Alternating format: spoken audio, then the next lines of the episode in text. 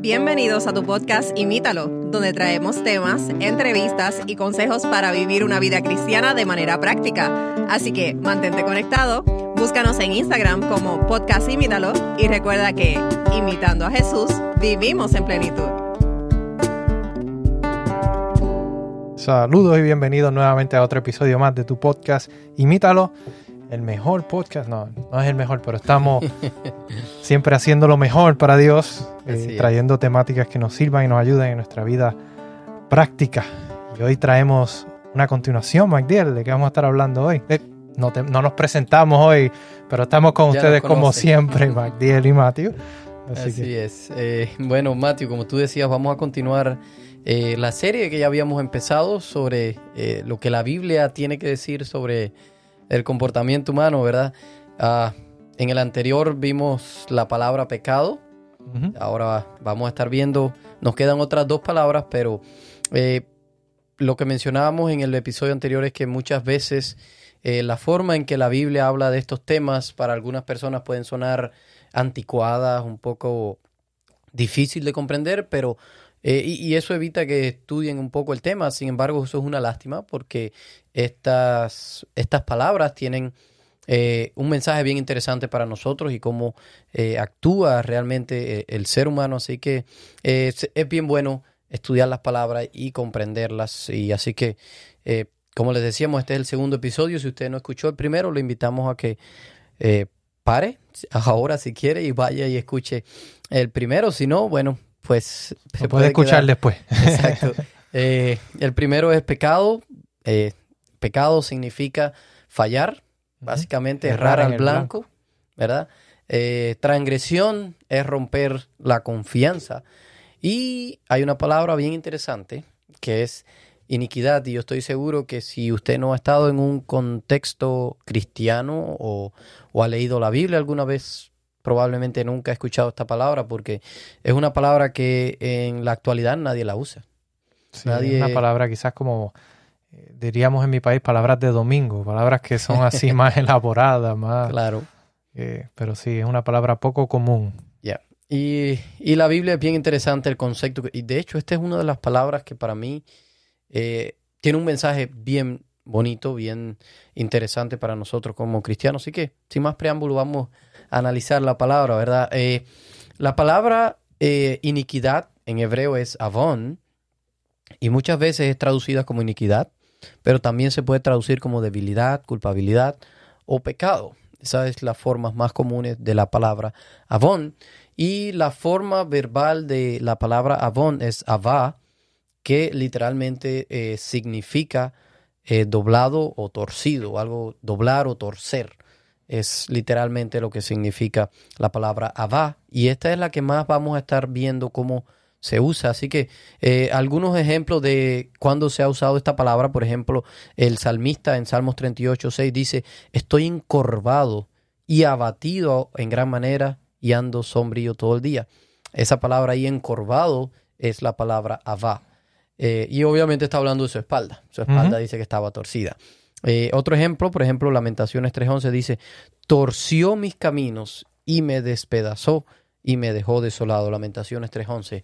Eh, ese es lo que el autor está expresando, cómo se sentía, pero dice que torció sus caminos, se torció, también es la palabra Abba. Así mismo. Y esta palabra también los escritores bíblicos la, la utilizan como una metáfora eh, para el comportamiento humano. Y ahí también tenemos ejemplos bíblicos acerca de esto. Jeremías, por ejemplo, Jeremías 3, 21 eh, dice, se oye una voz sobre las alturas desoladas, el llanto de las súplicas de los hijos de Israel, porque han pervertido o torcido su camino, han olvidado al Señor su Dios. Y esa palabra ahí, pervertido, es la palabra que, utiliza, eh, o que la que estamos hablando, la de eh, Abón. Claro, está hablando de que Israel torció sus caminos, Exacto desvió de sus caminos y ahora tiene caminos torcidos o pervertidos. Claro, y también Job 33, 27 dice, he pecado y, he pecado y pervertido lo que es justo, no es apropiado y no es apropiado para mí. Es decir, en ambos de estos ejemplos se mencionan cosas que debieran ser derechas o debieran ser rectas o debieran ser eh, Lo contrario, lo contrario a torcido, exactamente, pero sin embargo está utilizando esta palabra para hacerla como una metáfora para explicar el comportamiento. Claro, y esas cosas pudieran ser quizás la conciencia, eh, acciones, decisiones que toman las personas que se supone que sean pues de una manera correcta, derecha, ¿verdad? Eh, y en la Biblia la palabra brión se refiere pues como ya tú mencionabas, a comportamientos torcidos, comportamientos que pueden eh, tener las personas. por ejemplo, también eh, en Isaías 59, eh, Avon se refiere a, la, a cómo los líderes de Israel obviaban las injusticias que estaban ocurriendo en el pueblo, las injusticias que se le estaban mm. haciendo a los pobres. Y ahí ustedes pueden eh, leer en, el versículo 59 del 12 al 14, es bien largo, habla de todas las rebeliones de Israel contra, contra Dios, pero el versículo termina diciendo, y el derecho se retiró y la justicia se puso lejos. Es decir, está diciendo que estaban en tan torcidos sus formas de actuar que ni siquiera la justicia podía entrar en la ciudad. Es decir, que las cosas rectas, lo correcto, ni siquiera entraba en la ciudad. Es decir, aquí en, Estados Unidos ahora eh, hay una frase bien popular después del coronavirus o ya cuando se estaba pasando y era the new normal la nueva norma. Esto es lo nuevo normal, así ahora es lo normal, la máscara y todo aquello. Eh, así estaba Israel. El ser torcido, el ser malvado, el ser inicuo, era el nuevo normal. Y todo el mundo pues actuaba de, esa manera, ¿verdad? Eh, Abón no solo se refiere a comportamiento, también se refiere a las consecuencias de esas acciones. Es decir, ya no es solo eh, la palabra también se utiliza en la Biblia para mencionar las consecuencias que pueden tener eh, estas acciones y sus represalias, relaciones rotas, eh, pérdida de las relaciones, lastimar a otras personas, etc. y esta idea la vemos en la frase castigar, que en hebreo precisamente literalmente dice visitar el avón, de alguien, visitar la maldad, visitar, y eso es una frase que encontramos en la Biblia en, varias, en varias ocasiones, dice visitar la maldad, dice, y Dios visita la maldad. Eh, y lo que está diciendo básicamente es que Dios visita el avón de esas personas o, deja que vean literalmente las consecuencias de, eh, de, esas acciones. Es simplemente Dios dejando que eh, las personas vean las consecuencias de sus acciones. Por ejemplo, el profeta Jeremías dice que Babilonia, eh, ustedes saben que Babilonia andaba conquistando, destruyendo a otras naciones, y Jeremías decía que iba a llegar el momento donde estas otras naciones iban a hacer lo mismo que estaban haciendo Babilonia, iba a revirarse, iban a destruir a Babilonia. Es decir, que Babilonia, en otras palabras, iba a enfrentar las consecuencias de eh, sus propias acciones. Así que eh, y esta es la forma en la que mayormente los escritores bíblicos se refieren al castigo, al castigo divino, al castigo de Dios. Es Dios dice que va a visitar el avón o Dios va a visitar la iniquidad de las personas va básicamente dejando que ellos sufran las consecuencias de sus propias acciones, de sus propias decisiones. Eh, y este es el significado de, precisamente de cuando vemos en la Biblia la frase llevar la culpa o cargar la culpa. Hay muchos textos donde ustedes pueden buscarlo como números 5.31, también números 18.1, Éxodo 28.38, donde se habla eh, de las consecuencias que pues conllevan esas malas acciones. Así que eso es cargar la culpa. Y, esta no es la única forma, ¿verdad?, en la que eh, Dios eh, reacciona. Por fortuna para nosotros. Exactamente, al, pecado o, a, la iniquidad, al labón, ¿verdad? Dios también ofrece cargar las consecuencias de nuestra iniquidad eh, como un acto de gracia. Y le damos gloria a Dios por eso, porque Él es un Dios de amor y de misericordia y vemos su gracia hacia nosotros si no estuviéramos totalmente perdidos. De hecho, la, la frase cargar el abón o cargar la iniquidad es una eh, frase que comúnmente en hebreo se, se utiliza para referirse al perdón de Dios, para referirse a ese perdón que Él nos da. Y lo podemos ver también en Salmos 32, 5, que el salmista dice eh, que mi abón no te oculté, confesé mis transgresiones y cargaste el, y ahí utiliza la palabra abón, de mis pecados. Así que vemos ahí como Dios carga eh, nuestras iniquidades, nuestras consecuencias y vemos su perdón eh, a través de ello. Y si tú piensas en esto, Magdiel, esto es algo eh, increíble. increíble, ¿verdad? Para pensar es algo que, cómo Dios está dispuesto a ocupar nuestro lugar en las consecuencias de nuestra iniquidad y cargarla por nosotros, poner sobre sí ese pecado que, corresponde y lo hace a nosotros. dice, dice en Romanos dice que la paga del pecado la, pues la muerte. Es decir, que eh, si hemos cometido algún tipo de iniquidad, que de seguro lo hemos hecho, eh, la paga de eso va a ser la muerte. Y eso, y, fíjate que este, esta idea o este concepto también lo podemos ver en, el libro de Isaías, donde dice que el, él cargaría sobre sí mismo ¿verdad? la iniquidad de muchos y permitiría que lo destruyeran o literalmente se, lo aplastaran. Y vemos ahí, ¿verdad?, que está profetizando lo que viene precisamente Jesús a hacer. Eh, pero, ¿verdad?, sabemos que este no es el final.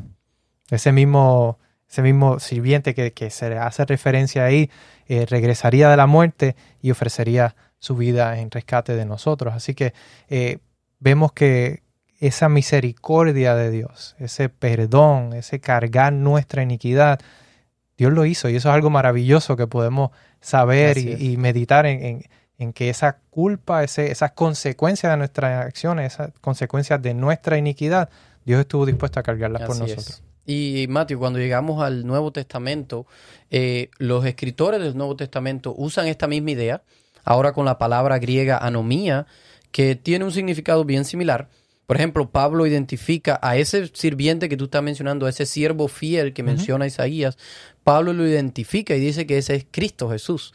Y en Tito 2.14 dice, nuestro gran Dios y Salvador, Cristo Jesús, quien se dio a sí mismo por nosotros, para redimirnos de todas nuestras anomías. O sea, nuestras iniquidades y sus consecuencias, dice Pablo. Así que es bien interesante cómo eh, Pablo identifica a ese personaje como Cristo Jesús y cómo la forma de limpiarnos, cómo la forma de perdonar nuestro pecado es él mismo tomando nuestro pecado, él mismo haciéndose inicuo, eh, permitiendo que todo el peso del pecado lo aplastara y lo destruyera hasta llevarlo a la tumba. Sin embargo, él salió victorioso eh, de la muerte y salió vencedor. y la historia de la Biblia es cómo nuestro Dios quiere tomarnos, tomar a personas de este mundo, un mundo que está torcido. Chueco. Un mundo que está retorcido, Dios quiere enderezarlo, Dios quiere hacerlo recto y quiere tomar a las personas y hacerlas derechas y eso lo hace a través de Jesús. Dios, a través de Jesús nosotros podemos ser personas que caminen derecho, que, que sea lo contrario a torcido, sea lo contrario a iniquidad, eh, que caminen derechos delante de Dios y delante de los hombres solamente lo único que nos queda hacer es aceptar eso que Cristo hizo y vivir una vida para Él, vivir una vida para relacionarnos con Él. Y nuestras acciones nunca van a llegar a la medida, nosotros nunca vamos a ser rectos del todo. Sin embargo, la vida de Cristo, que fue quien sí vivió recto, Dios la quiere poner en nosotros, lo único que tenemos que hacer es aceptarlo. Así y, que, estar dispuesto a poner esas iniquidades en Él, ¿verdad? Estar dispuesto a pedirle, Señor, ayúdame, porque yo no puedo, pero carga por mí esta culpa y ayúdame a, comenzar de nuevo y, intentarlo. Yo creo que ese, es el, plan de Dios para nosotros, que podamos vivir en esa relación, que aunque nos caemos, Él promete levantarnos. Dice así, 70, 70 veces cae el justo, 70 veces Dios lo levantará, pero su deseo es que reconozcamos nuestra iniquidad, la pongamos en sus manos y le pidamos a Él que transforme ese corazón y nos haga nuevas criaturas. Yo creo que eso sería una buena razón eh, por la cual debiéramos orar. Así es. Y debiéramos pedirle al Señor que nos ayude y nos, nos, ponga en nosotros ese deseo de, de serle fiel. Oramos. Padre Señor, te damos gracias porque tú eres un Dios de misericordia, eres un Dios de amor, eres un Dios de perdón. Y te agradecemos por eso, Señor. Reconocemos que estamos llenos de maldad, de pecado, de iniquidad, como hemos aprendido hoy pero queremos depositar esto sobre ti, Señor, y queremos que tú cargues esta maldad de nosotros, Señor, y nos las arranques de nuestro corazón y nos pongas un corazón de carne, como dice en tu palabra, Señor, y nos ayudes a vivir una vida plena contigo, a buscarte que aunque nos resbalemos y nos caigamos, nos podamos levantar de tu mano, podamos decidir comenzar nuevamente una nueva página contigo, en, en tu gracia, en tu amor y tu misericordia, Señor. Te lo suplicamos en el nombre de Jesús. Amén. Amén. Bien, Amigos, damos las gracias por haber estado con nosotros en esta segunda parte de esta serie y esperamos que haya sido de bendición para ustedes y los esperamos en la tercera parte. Así es. Gracias por escucharnos. Envíanos tus preguntas y o sugerencias a través de Instagram a Podcast Imítalo o por correo electrónico a imítalo.wpssda.org.